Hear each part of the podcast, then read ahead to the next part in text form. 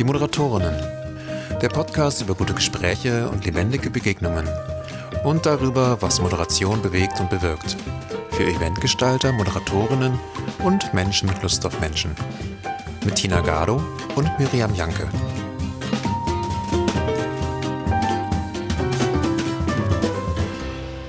Hallo liebe Tina. Hallo Miriam. Groß und klein ist heute unser Thema. Wir schauen uns an, wie die richtige Gruppengröße das Ergebnis einer Moderation beeinflusst, sei es auf der Bühne oder auch in einem Teammeeting.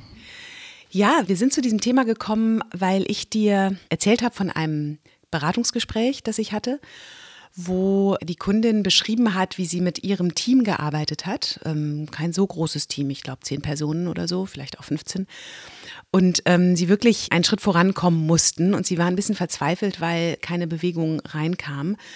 Und irgendwann hat sie gefragt, ja, und das, also hat ein paar Sachen vorgestellt, wie die Lage ist, der Status quo, und hat dann so in den Raum gefragt, sagt mal, was ihr braucht. Mhm. Und hatte sich im Vorfeld überlegt, ich möchte mich daran orientieren, ich möchte ihnen wirklich zugewandt sein, ich möchte zuhören, ich möchte wirklich sammeln, was sie brauchen, damit ich sie unterstützen kann im Anschluss. Diese Frage hat aber zum genauen Gegenteil geführt, nämlich zu peinlichem Schweigen und ähm, auf den Boden gucken und da kam so ungefähr gar nichts. Und wir haben dann herausgearbeitet und es fiel ihr so ein bisschen wie Schuppen von den Augen, als ich gesagt habe, naja, in so einer Runde ist es auch mhm. unangenehm, als erster zu sprechen, vielleicht auch etwas zu sagen wie, ich habe keine Ahnung, was ich brauche oder das ist die falsche Frage, wir wissen einfach gerade nicht weiter oder was auch immer wir sind überfordert oder keine Ahnung. Und ihr ist so klar geworden, dass auch wenn sie dieses Team gut kennt und da ein großes Vertrauen untereinander ist, dass diese Situation dazu geführt hat, dass sich alle doch eher unsicher gefühlt haben und keiner wirklich sich rausgewagt hat. Und lag das in diesem Fall an der Gruppengröße, dass 10, 15 Menschen dann zu viel waren für diese Frage und die Art des sich Anvertrauens?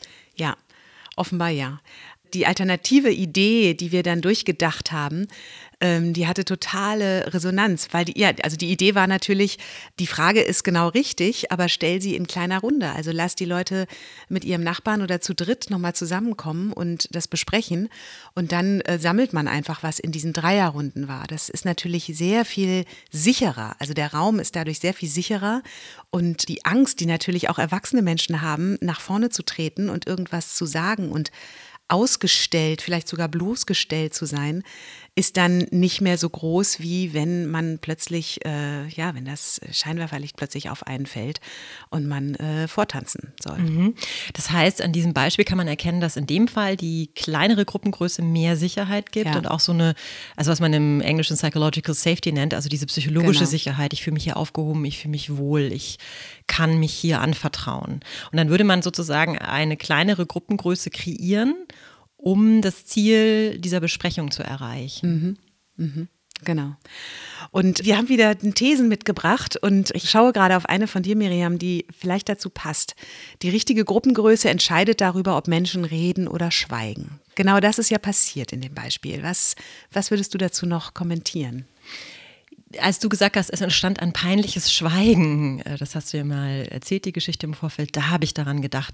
Warum schweigen Menschen manchmal und warum reden sie manchmal und unter welchen Bedingungen öffnen sie sich und reden. Und es kann gut sein, dass die Gruppengröße da tatsächlich ganz, ganz viel ausmacht. Es kann bedeuten, dass Menschen schweigen, weil es ihnen peinlich ist oder weil es ihnen zu groß ist oder weil das einfach nicht der richtige Rahmen ist, um darüber zu sprechen. Und ich glaube, dass, ich nenne das oft die Filtergröße. Mhm. Ist nicht so ein schönes Wort, aber es ist sehr sprechend vom Bild her, weil ein Filter filtert bestimmte Leute heraus. Und in dem Fall in der großen Runde, gerade wenn es introvertierte Menschen sind, und dann mhm. kann groß schon zehn bedeuten, in der großen Runde werden diese Menschen rausgefiltert, weil die nicht sprechen würden. Mhm, genau. Das heißt, bei einer Teammoderation muss man einfach wissen, wie sind denn die Konstellationen im Team? Sind da sehr vielleicht introvertierte Menschen dabei? Gibt es was Heikles zu besprechen, was eher ein kleinen, sicheren Raum braucht? Oder sind wir so gut und im Prozess gerade voll drin und wir stehen im Saft miteinander als Team oder als Gruppe, dass wir auch in größerer Runde darüber sprechen können? Mm, mm. Und ich glaube schon, dass die, äh, diese Filtergröße bestimmt, wer was sagt, warum er was sagt und so weiter. Und da ist immer ganz schön, auch bei einer Konferenz zum Beispiel zu gucken, können diese Filtergrößen am Tag auch variieren. Also es ist nichts langweiliger, als den ganzen Tag in einer Plenumssituation zu sein mit 250 Menschen oder an einem Workshop den ganzen Tag mit 20 Leuten zusammen. Und meine Erfahrung zeigt, dass es diese Abwechslung auch braucht, um einen guten Tag zu bauen. Das hat viel auch mit Dramaturgie zu tun, dass man mal mit drei Leuten spricht, in einer intimeren Runde und mal wirklich in einer größeren Gruppe, mhm. wo dann andere Bögen auch sichtbar und möglich werden. Da sprichst du ja jetzt vor allem, wenn du sagst Dramaturgie und ähm, es ist irgendwie schön, wenn man so einen Tag baut und verschiedene Gruppengrößen einplant von vornherein. Welche Wirkung hat denn das? Also was siehst du da gerade, wenn du diese, diesen Punkt ansprichst? Also was passiert denn mit den Menschen, die sich eben in unterschiedlichen Gruppen immer wieder zusammenfinden über einen Tag. Ja, ich würde immer fragen, was für eine Wirkung brauchen mhm. wir denn in diesem Slot, in dieser Zeiteinheit, in dem, was wir da gerade machen? Und braucht es eher einen geschützten Rahmen, in dem Menschen sich öffnen? Dann lieber eine kleinere Gruppe oder braucht es eher was Größeres? Das heißt, erstmal nach der Wirkung fragen ist, glaube ich, eine ganz gute Sache in dem Augenblick. Und auch gucken, dass es eine Abwechslung gibt. Also, das ist wirklich wie dieser dramaturgische Effekt über den Tag verteilt, dass wir Abwechslung haben und dass wir mal diese intensiven äh, Diving-In-Gespräche mhm. haben und mal dieses Flirrende einer großen Gruppe erleben. Das Interessante ist ja auch, dass das, was in einer kleinen Gruppe passiert, einfach auf die große Gruppe übertragen wird. Ne? Also wenn, wenn man mal denkt an zum Beispiel eine große Konferenz mit 100 Leuten und es geht um ein Kennenlernen, kann man natürlich nicht 100 Menschen erzählen lassen, wer sie sind. Das ist nicht nur wahnsinnig langweilig, sondern man vergisst es natürlich auch. Wenn man stattdessen ähm, die Leute in eine Runde von vier Personen zum Beispiel aufteilt und die haben echt vertrauensvolles oder lustiges oder intensives, aber sicher irgendwie ein Gespräch mit viel Kontakt, dann kommen die in dieser entsprechenden Stimmung wieder zurück. Und wenn das eben, weiß ich nicht, 15 mal vier Personen haben, dann haben es alle irgendwie erlebt. Und mhm. dadurch ist der gesamte Raum auch nochmal mit einer anderen Energie und mit einem anderen Vertrauen vollgepumpt. Oder? Das ist eine interessante Wirkung. Also das, das äh, breitet sich sozusagen aus, diese Erfahrung, die man da macht. Das heißt, auch das, was in der kleinen Gruppe geschieht, überträgt sich auf die große Gruppe? Ja, genau. Genau, das ist ein Phänomen, was ich immer wieder beobachte. Und wenn man jetzt auf das Beispiel zurückkommt, was ich eben gesagt habe, ist es natürlich auch ein Vertrauen, was man nutzen kann. Ne? Wenn, wenn so ein peinliches Schweigen ist und da traut sich niemand nach vorne, weil vielleicht wirklich ein Elefant im Raum ist, der nicht angesprochen werden will, dann wird der mit Sicherheit oder mit sehr viel größerer Wahrscheinlichkeit in so, einer kleinen Runde angesprochen. Und wenn man dann wieder zurück ins Plenum kommt, kann man fragen, was habt ihr besprochen? Und dann haben es ja drei besprochen. Dann gehe ich also nicht nach außen, sondern ich spreche für meine anderen drei. Und dann ist es für andere natürlich auch viel leichter zu sagen, oh ja, das hatten wir auch. Und ich erinnere mich, wir hatten ja auch mal solche Vierer-Momente, wo wir zum Beispiel bei einem Netzwerk, in dem wir gemeinsam waren, intensive Gespräche am Anfang hatten in so einer Vierergruppe. Und da ist zum Beispiel die Wirkung gewesen von einer ganz großen Verbundenheit und Intimität, ja. weil wir tiefgehende Fragen in so einem Check-in besprochen ja. hatten, so als Eisbrecher zum Warmwerden. Und das hat eine Gruppenvertrautheit in diesen Vieren ausgemacht die sich übertragen hat auf die große Gruppe und wo ich auch ganz anders an Bord geholt wurde mhm. als Teilnehmerin. Genau. Genau. Ja, oder ich, ich erlebe das auch online, das ist auch interessant, also wie, wie wichtig diese Breakout-Sessions sind. Wenn wir ein Check-in machen und die Leute kommen aus ihren Dreier-Check-ins in Breakouts zurück und plötzlich lachen alle. Oder vielleicht auch, weil man so eine Frage mitgegeben hat, ne, was hat mich heute zum Lächeln gebracht oder so. Eine total schöne Frage, um so eine Grundstimmung zu kreieren. Und wenn alle in ihrer kleinen Runde mal gelächelt haben und zurückkommen, ist sofort eine andere Präsenz mit allen. Also es ist wie dieses Lauffeuer, was dann ähm, total gut zu nutzen ist. Und der Vorteil von kleinen Gruppen ist natürlich, dass man so viel wendiger ist. Man kann ja. schneller Sachen besprechen, mehr Sachen besprechen, ja. es ist näher. Ja. Das heißt, diese Energie, die dann in so einer kleinen Gruppe entsteht und so eine Freude, die würde in der großen vielleicht nicht entstehen.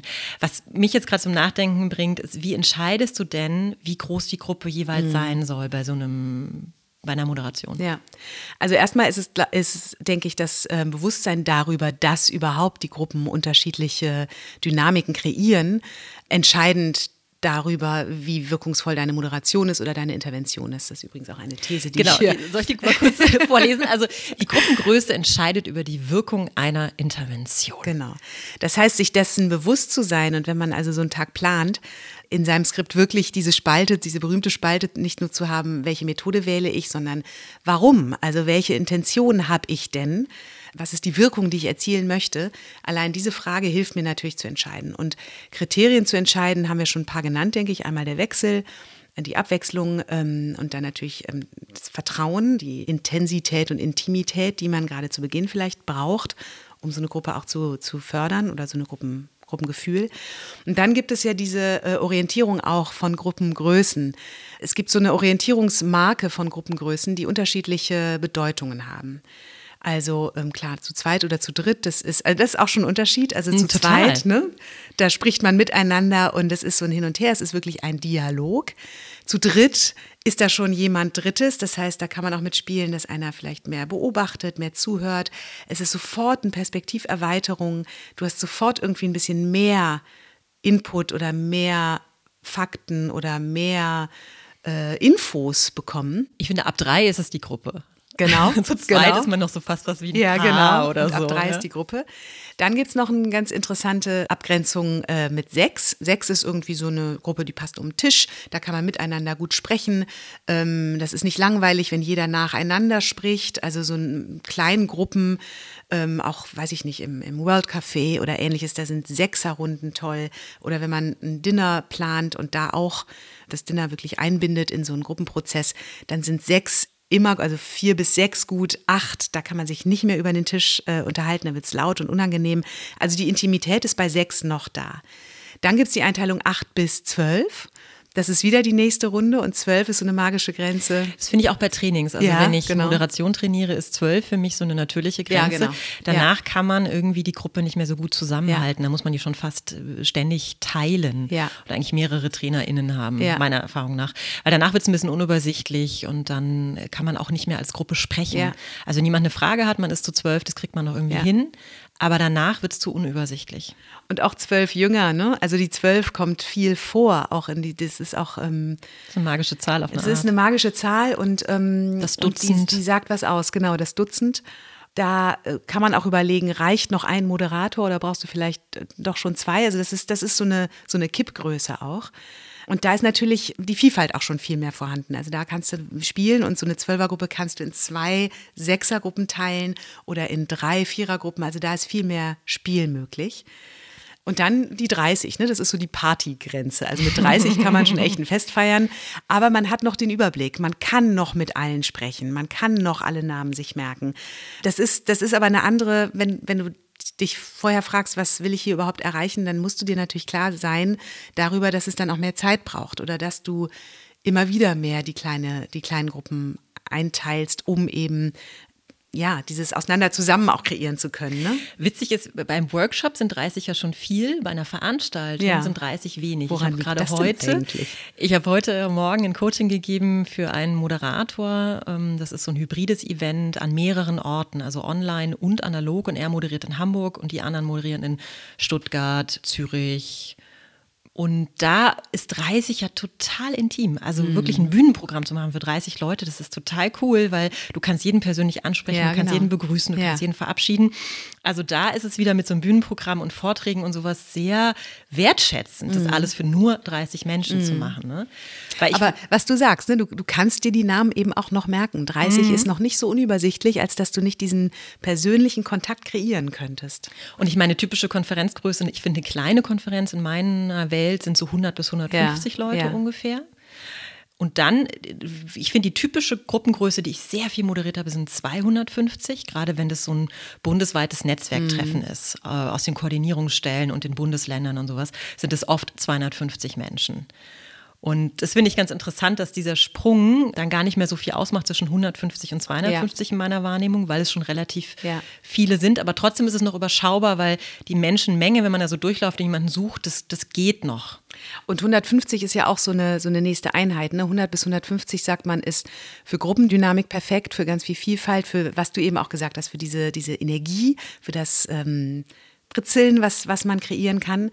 Es gibt diese äh, Dunbar's Number, also dass ein Mensch kognitiv fähig ist, 150 Menschen auseinanderzuhalten, die Beziehungen im Blick zu haben. Dumbers Number? Ja, genau. Dump ist ja sowas wie ein bisschen. Nee, Dunbar, das ist ein Mensch, der das. Ähm, Ach, Dumber. äh, Okay, ich dachte genau. Dumb. Nee. So die, die dumme Nummer, die man noch hinkriegt, 150. Dump ist Ganz Number. anders. Dunbar's Number. Und auch die Stammesgröße, ne? Also das ist irgendwie noch so, das hält man und wie du sagst, und alles drüber ist irgendwie drüber. Also 250, merkst du da einen Unterschied? Also wenn du an Konferenzen mit 250 Personen denkst? Also das war für mich früher die Norm. Deswegen ja. ist es eine Gruppengröße, mit der ich mich sehr vertraut fühle. Ich glaube, es ist auch die Frage, wie extrovertiert man so ist und ob man Menschen mag. Und ich bin extrovertiert und Menschen sind mein Elixier. Ich finde 250 Leute völlig machbar. Mhm. Ich bewege mich da gerne in so einer Gruppe. Ich kann damit auch noch umgehen. Man kann auch noch Gesichter wiedererkennen. Ich habe viele Jahre äh, bestimmte Programme moderiert, wo ich über sechs, sieben, acht Jahre die Leute jedes Jahr einmal wieder gesehen habe. Und das ging noch für mich. Dann gibt es ja die größeren Veranstaltungen. Also ich habe auch Veranstaltungen, einige gehabt mit 500 oder 800. Ja. Und da wird es dann tatsächlich ab einem bestimmten Punkt, es ist auch egal, ob du 700 oder 1000 Leute moderierst, weil dann ist es wirklich eine Masse. Ich weiß noch, dass ich vor meiner ersten 1000 Menschen Moderation so ein bisschen aufgeregt war, mhm. weil ich das nicht kannte. Und ich dachte, oh Gott, oh Gott, wie wird denn das? Das sind so viele Menschen, was ist das für eine Energie, die sich im Saal dann auch ändert? Ja, dann ist es ja auch ein Publikum eher, ja. ne? Es ist dann keine Du kannst Gruppe, dann gar nicht mehr so interagieren. Genau. Ja. Hast du denn dann interagiert? Also hast du dann diese große Gruppe aufgebrochen oder war das nicht nötig? Oder was nee, das war eine Messe, deswegen war das auch okay. nicht gewünscht in dem mhm. Augenblick. Aber das waren halt so berühmte Vortragende, Gerald Hüther auf einer Messe und so. Und da muss ich sagen, dann ab einer gewissen Größe ist es dann auch egal, zum Beispiel von der Aufregung her, weil ob 500 oder 1000 da sitzen, das ist einfach ein, ein großer Saal mit vielen Menschen und ähm, es wird so ein weites Feld. Mhm. Aber dann kriegst du natürlich auch weniger Interaktionen hin. Also mhm. Also du kannst immer noch eine Murmelgruppe machen, du kannst immer kleine Interaktionen mhm. anleiten, dass die Leute sich eben auch gesehen fühlen und sich mal zu zweit, zu dritt unterhalten und nicht die ganze Zeit in dieser riesigen Menge mhm. anonym in so einer Massenmensch-Bestuhlung sitzen. Mhm. Aber dann ist man anders aufgehoben in so einer mhm. großen Gruppe, kann sich auch leichter verstecken. Genau, und es hat ja auch, also dieses Aufbrechen in kleine, in kleine Runden hat ja auch mit Vertrauen zu tun. Also wenn du in einer großen Runde aufstehen sollst und, und sprichst, dann ist das äh, auch mutig. Und dann ist natürlich die Dynamik eher so, dass du dann eine Stimme hörst und, und andere verbinden sich damit, wohingegen du viele Stimmen hörbar machen kannst, wenn du eben auch viele Stimmen hörst, beziehungsweise hörbar machst in so einer kleineren Runde. Ne? Ja, ich glaube, die richtige Gruppengröße kann verschiedene Sachen beeinflussen. Was ich jetzt gerade erzählt habe, war ja meine Aufregung als Moderatorin. Ja. Und eine Coachie erzählte mir vor kurzem, Katja, naja, ich bin weniger aufgeregt vor 100 Leuten als vor sechs, weil die sechs, die kenne ich und die gucke ich an und den gucke ich ins Gesicht und ich weiß, zu wem ich spreche. Meine Aufregung ist bei 100 geringer, weil dann ist eine Masse an Menschen, ich sehe nicht mehr jeden. Ja. Das heißt, die Aufregung wird dann geringer. Gleichzeitig kann man überlegen, okay, was wollen wir denn? Wollen wir Interaktion zum Beispiel haben? Und dann braucht es eben eine kleinere Gruppe, weil da mehr Vertrauen möglich ist und weil die Verletzlichkeit größer ist. Mhm. Also die Anfangsgeschichte, die du erzählt hast, in so einer 10, 15er Runde aufzustehen und zu sagen, das ist es, was ich brauche in dieser Teamkonstellation, bedeutet ja, dass ich mich verletzlich mache, dass ich mich zeige. Und dafür brauche ich vielleicht eher eine kleinere Gruppe. Und deine These lautet ja, ähm, die Gruppengröße entscheidet über die Wirkung einer Intervention. Und ich nehme an, mit Intervention meinst du ein Format, eine Methode, etwas, was ich anlege, um eine bestimmte Wirkung zu erzielen, oder? Genau, also alles, was ich mit einer Gruppe machen kann oder mit Menschen tun kann, um Bewegung zu schaffen, um von A nach B zu kommen, um etwas zu beeinflussen, um miteinander etwas zu entscheiden. Genau. Und du hast die Gruppengrößen gerade so schön aufgeschlüsselt. Woher weißt du denn jetzt, was die richtige Gruppengröße ist, gerade wenn es um so kleine Gruppenarbeiten geht? Also woher weiß ich, ob es jetzt drei oder sechs sein müssen? Also das Kriterium ist, denke ich, viel, ja, dass ich mich wirklich frage, was will ich am Ende erreichen? Worauf zahlt das ein? Brauche ich vor allem viel Perspektiven oder brauche ich vor allem ganz viel Vertrauensraum, dass, dass da wirklich auch persönlichere Gespräche stattfinden können, weil diese persönlicheren Einblicke einzahlen auf das, was wir erreichen wollen? Oder kennt sich die Gruppe überhaupt noch nicht? Dann ist es auch immer gut, ähm, eher kleinere Runden zu machen. Man kann ja auch von drei auf sechs, also sich langsam steigern sozusagen. Und wenn ich eben doch mehr Blickwinkel haben möchte, dann ist eine Sechserrunde natürlich viel hilfreicher als eine, eine Dreierrunde. Mhm. Oder natürlich auch so banale Dinge äh, online, da fällt mal jemand aus oder hat technische Probleme oder so. Das ist aber auch wichtig mitzudenken. Ne? Dann ist eine Dreierrunde dann schnell auch eine Zweier und das hat dann eine andere äh, Interaktionsdynamik. Also das sind zum Beispiel Kriterien, nach denen ich entscheide. Apropos online, ich habe jetzt mit einer Frau mich unterhalten, die sagte, in der Pandemie hat sie gelernt, sich zu öffnen in so Online-Runden und sie fand das alles wesentlich einfacher. Und dass sie da in, die, da war die Gruppengröße gleich, weil das waren auch drei Leute in der Breakout-Session. Ja. Aber weil man sich so nah gegenüber saß vor diesem Bildschirm und weil man ins Wohnzimmer der anderen gucken konnte, meinte sie, dass da eine neue Öffnung stattgefunden hat. Das heißt, nicht die Größe war entscheidend, sondern die Art des Zusammenkommens und diesen persönlichen Raum zu sehen der anderen. Und das fand ich ganz spannend, ja. dass eben das ja. Vertrauen entstanden ist durch ja. diese Einblicke in die Wohnungen, die man bekommen hat. Aber das zeigt, wie viel Unsicherheit auch im Raum ist. Ne? Also wie viel Unsicherheit erwachsene Menschen mitbringen. Und ich glaube, das wird auch unterschätzt, dass ähm, die Frage, wie schaffe ich Vertrauen in so einer Gruppe mit Menschen, die sich nicht so vertraut sind oder die auch ein paar Dinge nicht so einfach diskutieren können oder wollen, die dabei zu unterstützen und ihnen dabei zu helfen. Und das ist natürlich auch ein Kriterium, nach dem du eben gefragt hast. Ne? Also was brauchen diese Menschen gerade, mit denen ich arbeite? Ich muss gerade an eine Veranstaltung denken, die ich jahrelang moderiert habe im Energiewendesektor. Eine Veranstalterin, mit der ich auch viel Konzeption gemacht habe. Also nicht nur Moderation, sondern auch das Design und die Konzeption. Und wir haben immer wieder in diese Auswertungsbögen geguckt und sie hat gesagt, ich verstehe das nicht. Das sind erwachsene Menschen, vor allem Männer Mitte 50. Und da steht immer wieder nicht genügend Gelegenheit zum Netzwerken. Und sie hat die Pausen sehr lange gestaltet. Sie hat ein Speed-Dating angeboten. Es gab also jede Menge Möglichkeiten, sich eigentlich zu begegnen. Und es wurde teilweise nicht genutzt, weil die Leute mehr Steigbügel gebraucht mhm. haben. Mhm. Und da dürfen wir, glaube ich, nicht unterschätzen, wie schwer es manchen Menschen fällt, entweder Menschen generell anzusprechen oder die richtigen Menschen anzusprechen oder wirklich das loszuwerden, was ihnen auf der Seele liegt oder im Kopf rumgeht, wo sie vielleicht Unterstützung brauchen oder sowas. Und deswegen glaube ich, ist es entscheidend zu gucken, wie kann man gerade am Anfang die Leute in guten Kontakt bringen und diese psychologischen Bedürfnisse erfüllen. Und die sind halt sehr vielfältig. Also Leute wollen Sicherheit, die wollen Orientierung auf der einen Seite und gleichzeitig auch wieder Selbstwirksamkeit und Trubel mhm. und sich mhm. unterhalten und neue Menschen kennenlernen. Mhm. Und das ist halt immer so diese, diese kuratierende Aufgabe schon in der Konzeption. Wie lege ich das an, dass Leute gut in den Tag hineinkommen? Mhm. Heute in dem Coaching haben wir festgestellt, als ich den Moderator gecoacht habe, du kannst morgens schon anders anfangen und zwar mit einer Aufstellung, wo man Leute bewegen muss, was voraussetzungsreich ist, ne, so soziometrische Aufstellung. Da musst du Energie reingeben, damit ja. Leute sich im Raum bewegen, weil die am Abend vorher schon ein Kennenlernen-Dinner hatten. Mhm. Das heißt, es gibt schon eine Phase Null des Aufwärms und dann kannst du am nächsten Tag mit dem Check-in andere Sachen machen und anders einsteigen und dann kannst du eben gleich mit dieser Gruppe von 30 Menschen arbeiten, weil die meisten von denen am Abend vorher schon da waren. Mhm. Wir haben hier noch eine These, der Wechsel von groß und klein ist wie Atmen. Hm. Das finde ich passt auch zu dem, was wir gerade eigentlich eigentlich zu allem, weil es so deutlich macht, da ist eine natürliche Bewegung drin.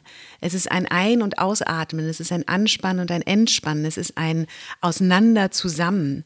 Auch wie so ein Blasebalg oder ein Akkordeon, mhm. was nur, nur durch das Auseinanderziehen wieder Luft kriegt, um Ton zu produzieren. Und ich finde, also das ist ein Bild, das mich jedenfalls oft begleitet, sowohl in großen Gruppen als auch in, in der Arbeit mit, mit kleinen Gruppen wie so eine Matrix, vor der ich das entscheide, auch spontan entscheiden kann. Wie atmet die Gruppe noch? Oder ist sie irgendwie festgefahren im Plenum und jeder ja, klebt auf seinem Stuhl und sitzt halt in der großen Runde im Kreis, aber da atmet nichts mehr. Und das dann wiederum aufzubrechen und wirklich auch in Bewegung zu kommen, weil sich Menschen auch dann finden müssen man kann ja auch das, wie finden sich die Dreier-, Vierer-, Sechser-Konstellationen auch sehr unterschiedlich gestalten. Ne? Mal nach mit Abzählen, wie schöner ist, findet euch, mit wem habt ihr noch nicht gesprochen, solche Dinge. Und dadurch kommt wieder, wie beim Atmen, Luft ins System, aber irgendwie auch ähm, ja, so eine, so eine, ah, eine Entspannung wieder in, mhm. in diesen Körper der Gruppe. Ja, Körper der Gruppe, das ist ein sehr, sehr schönes Bild. Und das heißt ja für mich auch, dass es diesen Wechsel geben muss, ja. der Wechsel zwischen groß und klein, weil du kannst nicht die ganze Zeit einatmen und nicht die ganze Zeit ausatmen. Also ja, genau. zu viel vom einem, das geht eigentlich gar nicht. Ja. Deswegen sollte man in der Moderation und in der Konzeption das schon bedenken, dass man immer wieder verschiedene Konstellationen schafft. Es gibt ja auch Methoden, die genau damit arbeiten, also zum Beispiel Think, Pair, Share. Mhm. Think bedeutet, ich alleine bekomme Zeit, um mir Gedanken zu machen. Ich kann einfach nachdenken, ich kann Sachen aufschreiben. Das heißt, ich bin alleine unterwegs. Und gerade für introvertierte Menschen oder bei Themen, die ein bisschen schwieriger oder ein bisschen weiter weg sind, ist das eigentlich ein guter Anfang, mhm. erstmal in seinen eigenen Kopf, seine eigenen Befindlichkeiten, mhm. in das eigene Herz zu schauen. Und bei Pair geht man zu zweit zusammen und hat also die kleinstmögliche Konstellation außerhalb der eigenen Person. Ja. Und in so einem kleinen Zweierraum pinkt man die Ideen schon mal. Ja. Und bei Share sind es ja meistens Vierergruppen oder auch die größere Gruppe, vielleicht ja. dann die 15er-Gruppe oder sowas, wo man wirklich Sachen teilt, die man schon mal vorgedacht hat. Und ich finde diese kleine, feine Methode, zeigt ja schon diesen Aufbau der verschiedenen Filtergrößen und der Gruppengrößen, wie man damit arbeiten kann. Und dass die auch wie so Glieder einer Kette eigentlich ineinander greifen können. Und was ist denn dann die Wirkung von dem Sharing? Also was, wie, wie teilt man Erkenntnisse dann anders durch diese verschiedenen Schritte, als wenn man sofort zum Sharing zu viert oder sechs zusammenkommt? Was ist da deine Erfahrung? Die Erkenntnisse sind besser durchdacht Du hast auch gemeinsam Ideen entwickelt. Also bei Think bist du mit deinen Ideen alleine in dieser Phase. Und du hast erstmal die Chance, zu dir zu gucken, bevor andere, die vielleicht schneller sind als du, in der Gruppe mm. gleich rausplauzen mm. mit Sachen. Das heißt, ein bisschen also Menschen, die ein anderes Tempo haben, ein langsameres Tempo haben oder introvertierter sind, bekommen durch diese Think-Phase einen Vorsprung mm. und können erstmal bei sich andocken. Und weil du nach dem Vorteil des Sharing fragtest, trotzdem teilst du die Ergebnisse. Das geht auch darum, wie im World Café Wissen und Erkenntnisse zu verteilen und sich gegenseitig anzuregen und auch so eine Gruppen, so ein Gruppenwissen und eine Gruppenenergie zu erzeugen. Mhm. Und sie sind wesentlich besser durchdacht. Deswegen mag ich zum Beispiel auch, wenn man Mm, einen Vortrag gehört hat in der großen Gruppe, nehmen wir mal an, diese 250 Menschen, die ich vorher genannt habe. Du hörst also in dieser großen Gruppe zu, bist passiv und dann kommt das QA und du sollst auf einmal aktiv sein und als einzelner Mensch in 250 eine Frage stellen. Das ist ziemlich weit, dieser Weg. Das heißt, oft ist es gut, eine andere Filtergröße in der Mitte einzubauen und zu sagen, wir haben vorher Vierergruppen eingeteilt und die sollen vielleicht unter einem bestimmten Aspekt zuhören. Ne? Mhm. Und dann geht man nach dem Vortrag erstmal in diese Vierergruppe und man unterhält sich eine Viertelstunde miteinander und geht dann in die mhm. Fragerunde. Mhm. Und dadurch habe ich ein Zwischenstück kreiert, wo ich von meinem Kopf, wo die Fragen rumrumoren, erstmal in die Vierergruppe gehe oder in die Zweier- oder Dreiergruppe, ist auch egal.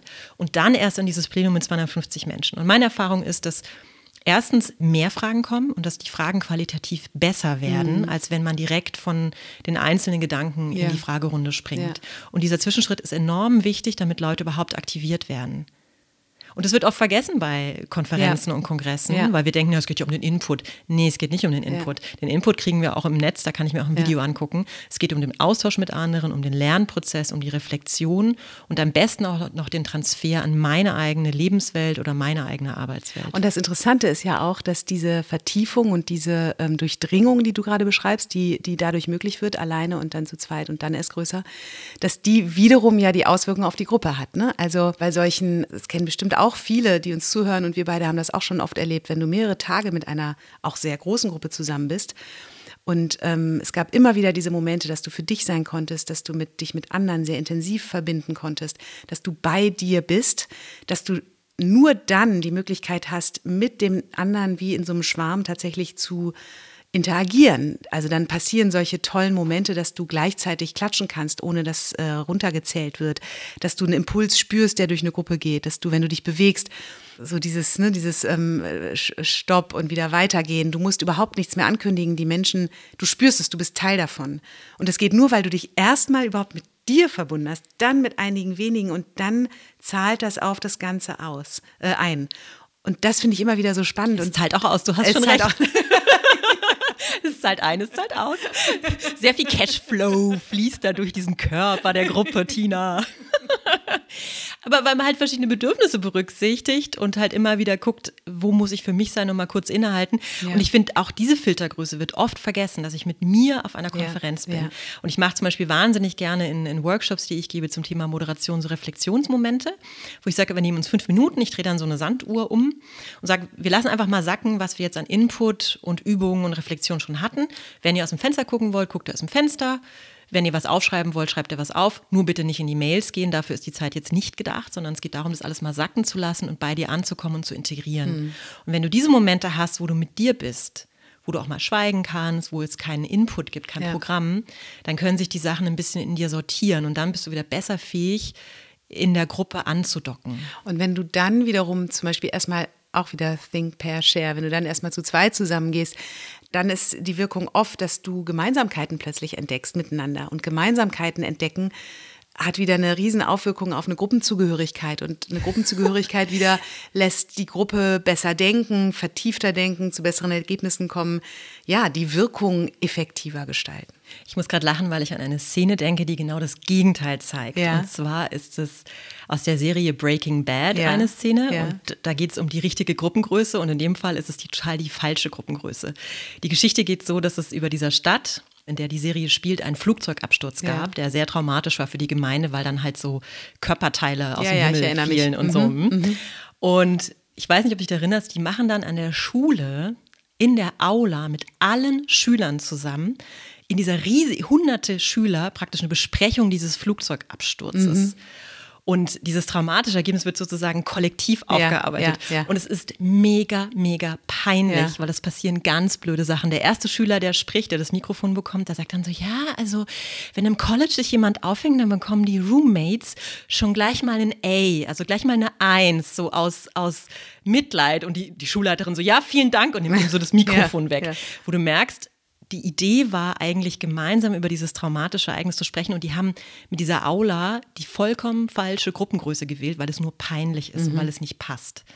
Und die Hauptfigur Walter White spricht dann auch und der ist auch mega peinlich, weil er, er ist zum Teil schuld an diesem Flugzeugabsturz und er redet sich dann raus und redet es schön und schockiert alle, weil er halt irgendwie sagt, ja, aber es hätten viel mehr Leute sterben können mhm. oder überleg mal, die mhm. mathematische mhm. Wahrscheinlichkeit mhm. war sehr unwahrscheinlich, dass da niemand auf dem Boden gestorben ist. Und auch da nimmt die Schulleiterin ihm das Mikrofon wieder weg und sagt, thank you, Walter. Mhm. Und da merkt man so, okay, das ist fake das ist eine Pseudo-Veranstaltung, wo nicht das gesagt wird, was ihr hören wolltet. Das heißt, ihr hättet darüber sprechen sollen, wahrscheinlich im Klassenverband, dass man sagt, wir 25 Schüler sprechen darüber oder wir als Lehrerschaft. Und diese peinliche Situation, die wird also richtig schön ausgeweidet. Ja, äh, ja, genau. Ist körperlich unangenehm, wenn man es nur hört. Ähm, zeigt auch, dass du, wenn du ein Mikro nimmst äh, und vor Hunderten von Menschen sprichst, dich eben eher profilieren willst oder irgendwas Lustiges oder irgendwas Cooles oder sonst was erzählst. Aber nicht etwas, möchtest. genau, aber nicht etwas Echtes. Und auch das zeigt wieder, ne, wenn du wirklich etwas Echtes, wenn du, sind wir wieder beim Anfang auf die Frage, was braucht ihr gerade? Eine sehr ernst gemeinte Frage, um weiterzukommen. Wenn du darauf wirklich eine echte Antwort haben willst, dann ist es schwierig, die im Plenum beantwortet zu haben. Ja, und ich glaube, das ist auch unsere These Nummer vier.